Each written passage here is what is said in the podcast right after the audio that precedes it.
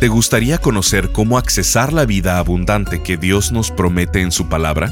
Entonces, mantente sintonizado a Esperanza Diaria del pastor Rick Warren. Estamos en la serie llamada Las llaves para una vida bendecida.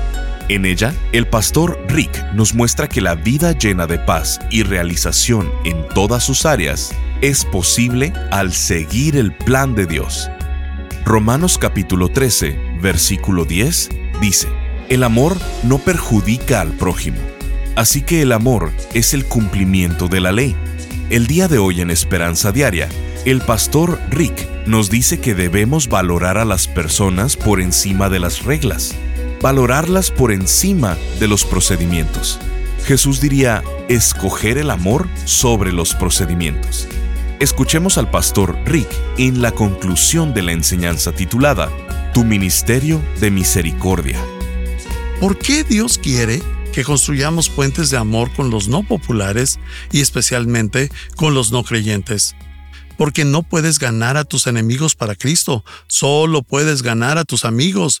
Y antes que alguien acepte a Cristo, tiene que tener un puente hacia Cristo. Y antes que ellos quieran saber si Jesús es creíble, quieren saber si tú lo eres.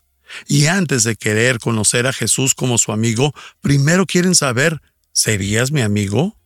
Mucho antes de que una persona venga a Cristo, alguien tiene que ser su amigo. No puedes ganar a un enemigo para Cristo, tienes que ganarlos para ti antes de ganarlos para Cristo. Eso es un acto de misericordia premeditada. Este es un buen ejemplo de esto. Lo encontramos en Mateo 9. Y dice, mientras Jesús estaba comiendo en casa de Mateo. Nada de malo en eso. Muchos recaudadores de impuestos y pecadores llegaron y comieron con él y sus discípulos. Mateo era un recaudador de impuestos. Si trabajas en la recaudación de impuestos, me disculpo contigo, hoy en día es un poco diferente. Puede que sea impopular, pero no eres un notable pecador por ser un recaudador de impuestos.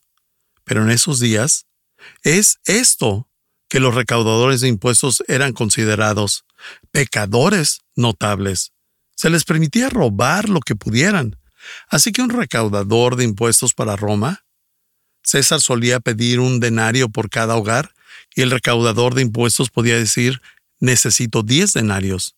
Y no había forma de apelar a eso. Tenías que pagar. Era como una extorsión. Luego, él se quedaba con nueve y solo pagaba uno. El peor trabajo, el trabajo más impopular porque todos eran unos tramposos rateros, eran recaudadores de impuestos. Ellos estaban al nivel de los leprosos y las prostitutas. Y en aquellos días no había vendedores de drogas, pero a ese nivel estaban estas personas que todos odiaban. Y ahí dice, mientras Jesús estaba comiendo en casa de Mateo, muchos recaudadores de impuestos y pecadores, personas con mala reputación, dice la Biblia, llegaron y comieron con él y sus discípulos. Cuando los fariseos, o sea, los líderes religiosos, vieron esto, le preguntaron a sus discípulos, ¿por qué come su maestro con recaudadores de impuestos y con pecadores? Al oír esto, Jesús les contestó, ¿no son los sanos los que necesitan médico, sino los enfermos. Pero vayan y aprendan qué significa esto. Y Jesús cita, o sea, 6.6, lo que pido de ustedes es misericordia y no sacrificios, porque no he venido a llamar justos, sino a pecadores. Síganme en la lógica de esto. Los fariseos están atacando a Jesús por convivir con las personas equivocadas, y Jesús les dice, ¿saben cuál es su problema? No entienden la verdadera naturaleza de la misericordia. ¿Por qué? Porque ellos pensaban que la misericordia solo era perdonar a las personas y ayudar a los que necesitaban, pero no. La misericordia también incluye edificar puentes de amor con las personas no populares. Y Jesús lo dice aquí. Voy a ir a una fiesta con personas con las cuales nadie quiere convivir las personas de mala reputación, las no populares, las feas, las negativas, los criminales, los no deseados. Voy a ir a una fiesta. Jesús dice, ¿por qué? Porque entiendo lo que es misericordia y ustedes no. Y les dice, vayan y aprendan el significado de Oseas 6.6. Quiero que pongan atención en esto, porque hay mucha verdad aquí. Fíjense que Mateo, fíjense en lo que dice aquí. Mateo invita. ¿Cuándo fue la última vez que invitaste a cenar a personas no creyentes? Eso es un acto de misericordia. ¿Cuándo fue la última vez que invitaste a pecadores notables a tu casa? Aparte de ti. ¿Quieres ser misericordioso? Aquí es donde se pone difícil. ¿Tienes amigos cercanos que no sean creyentes? ¿Los tienes? Si no los tienes, no eres como Jesús. El problema es que entre más tiempo seas cristiano, tienes la tendencia a convivir con otros cristianos y a tener menos amigos no cristianos. ¿Cómo esperas hablar acerca de las buenas nuevas si no tienes amigos no cristianos? Y si no los estás invitando a cenar. Si no lo estás haciendo, no entiendes de qué se trata la misericordia. Jesús dice, ve y aprende las escrituras. Dice ahí que Mateo invitó a los no deseados, a los no populares, a las personas que no son amadas por la sociedad. Los invitó a cenar.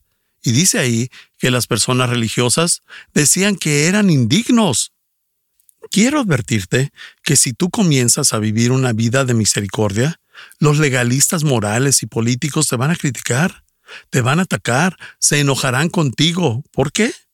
Porque lo hicieron con Jesús. No eran los no deseados a quien les desagradaba Jesús, era a los religiosos, porque Él convivía con las personas equivocadas. Es como si los demócratas conviven con los republicanos, o los republicanos teniendo amigos demócratas, invitándolos a cenar, o como si los de otra religión y otro estilo de vida convivieran, o conviviendo con los que están envueltos en un pecado con el que estás en desacuerdo totalmente. Si comienzas a vivir una vida de misericordia, serás criticado. Esta es la motivación que está detrás de toda la crítica que recibo. ¿Por qué? Porque hago amigos con personas diferentes. Tengo amigos musulmanes, tengo amigos judíos, mormones y budistas. Tengo amigos que son ateos, tengo amigos que son gay. Tengo muchos tipos de amigos. Cuando no estoy en la iglesia de Saddleback, usualmente estoy dando pláticas a grupos con los cuales estoy en total desacuerdo. ¿Por qué? Porque estoy practicando el ministerio de la misericordia. Jesús convivía con personas que eran diferentes a él. Y esta era su motivación. Los fariseos llegaron y le preguntaron, ¿por qué convives con esta escoria? Te pregunto, ¿cuál es el grupo socialmente marginado de tu círculo? Por cierto, ellos los llamaron escoria. Cada vez que humillas o usas humor en contra de alguien, estás siendo despiadado. Jesús no tenía miedo a ser juzgado por dos razones. Él sabía quién era y sabía cuál era su misión. Él sabía quién era. Él no necesitaba la aprobación de los fariseos. Él sabía exactamente quién era y sabía cuál era su misión, buscar y salvar a los que estaban perdidos. Y si sabes quién eres, no necesitas la aprobación de los legalistas, no necesitas la aprobación de los críticos, no necesitas la aprobación de los soberbios que se creen jueces y que son jurados de tu vida. Haces lo que Jesús hizo, vas a fiestas con personas para poderlas ganar, amar, compartir las buenas nuevas y mostrar misericordia. Jesús dice que vayan y aprendan el significado de misericordia cuando le acusan de ser culpable por asociarse con estas personas. La número siete es la última, y esta también te va a sorprender. Jesús enseñó que para tener un ministerio de misericordia tienes que valorar las relaciones por encima de las reglas. Debes valorar las relaciones por encima de las reglas. Si eres un protector de reglas y solamente te fijas en las equivocaciones, particularmente si estás en el Departamento de Recursos Humanos, tienen políticas y procedimientos. Jesús diría, valora a las personas por encima de los procedimientos, pon a las relaciones por encima de las reglas o las regulaciones. Él diría, escoge amor sobre la ley. Les daré un importante incidente esclarecedor por cierto, escuchen lo que dice Romanos 10:13. El amor no perjudica al prójimo, así que el amor es el cumplimiento de la ley. Así que si haces lo amoroso, es genuinamente para su beneficio, no el tuyo, para su beneficio y estás haciendo lo correcto. Escuchen lo que Mateo 12, 1 eh, al 8 nos dice. Aquí es otra ocasión en la que Jesús se topa con un legalista, con los fariseos, y dice, por aquel tiempo pasaba Jesús por los sembradíos en sábado.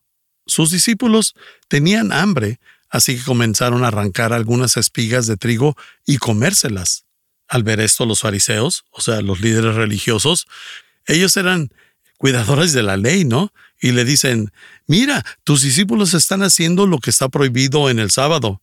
Él les contestó, ¿no han leído lo que hizo David en aquella ocasión en que él y sus compañeros tuvieron hambre? Estás escuchando Esperanza Diaria. En un momento, el pastor Rick regresará con el resto del mensaje de hoy.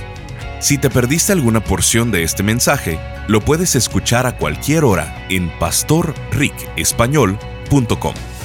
Mucha gente piensa que vivir la buena vida es verte bien, sentirte bien y tener todos los bienes. Pero el pastor Rick nos dice que las posesiones materiales, la fama o la salud física no son suficientes para abandonar ese sentimiento de falta de esperanza y de insatisfacción que muchos tienen. Por ello, ha creado la serie de conferencias titulada Las llaves para una vida bendecida, basada en el sermón más conocido de Jesús, el Sermón del Monte. Tomado de él, el pastor Rick imparte ocho lecciones prácticas para que logremos vivir la vida abundante que Dios quiere que vivamos. ¿En qué tengo que depender? ¿Cómo Dios bendice un corazón quebrantado? La fortaleza de la mansedumbre ¿Por qué necesitas mantenerte hambriento de Él? Tu ministerio de misericordia. Dios bendice un corazón íntegro. ¿Cómo reconciliar una relación? Manejando la oposición a tu fe. Estas enseñanzas basadas en las bienaventuranzas te ayudarán una y otra vez a enfocarte en lograr la vida llena de paz y realización que Dios nos ha ofrecido. Queremos enviarte esta extraordinaria serie al contribuir financieramente con cualquier cantidad a Esperanza Diaria, te enviaremos estas ocho conferencias en formato MP3 de alta calidad descargable. Solo visítanos en pastorricespañol.com o llámanos al 949-713-5151. Eso es al 949-713-5151 o en pastorricespañol.com. Al estar ahí, te invitamos a que te suscribas para recibir vía correo electrónico el devocional y podcast diario del pastor Rick. Ahora, volvamos con el pastor Rick para escuchar la conclusión de esta transmisión. Jesús no tenía miedo a ser juzgado por dos razones. Él sabía quién era y sabía cuál era su misión. Él sabía quién era él no necesitaba la aprobación de los fariseos.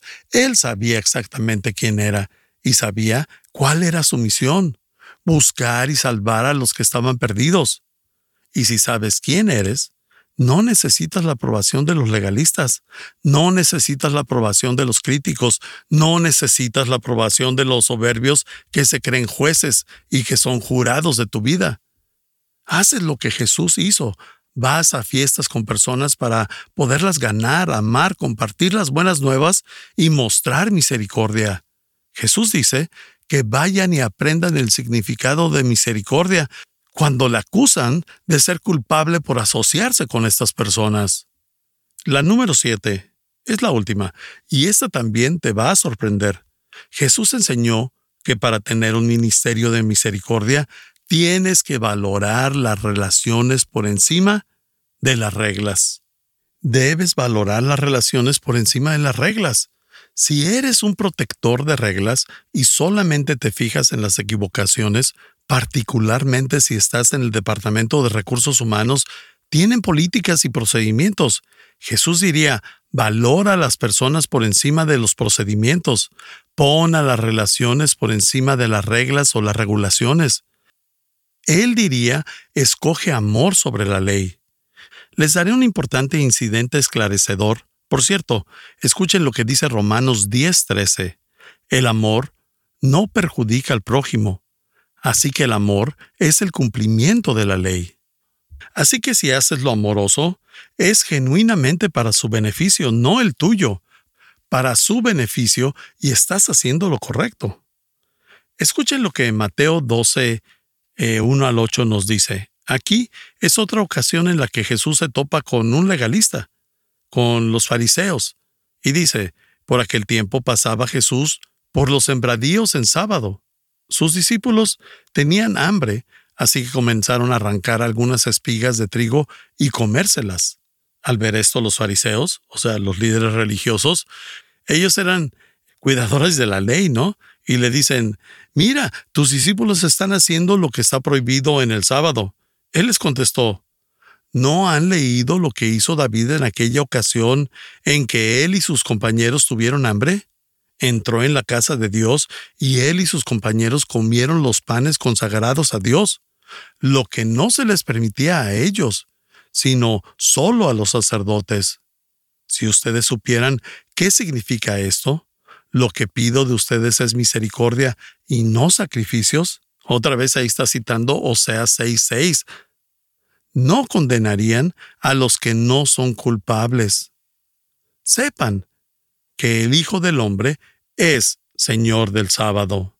Entiendan esto. Los fariseos vienen y dicen, tus discípulos están rompiendo la ley la ley judía que dice que no puedes laborar el sábado. Y Jesús les dice, esperen un momento, ellos tienen hambre. Yo soy el Señor del sábado. El sábado fue hecho para el hombre, no el hombre para el sábado.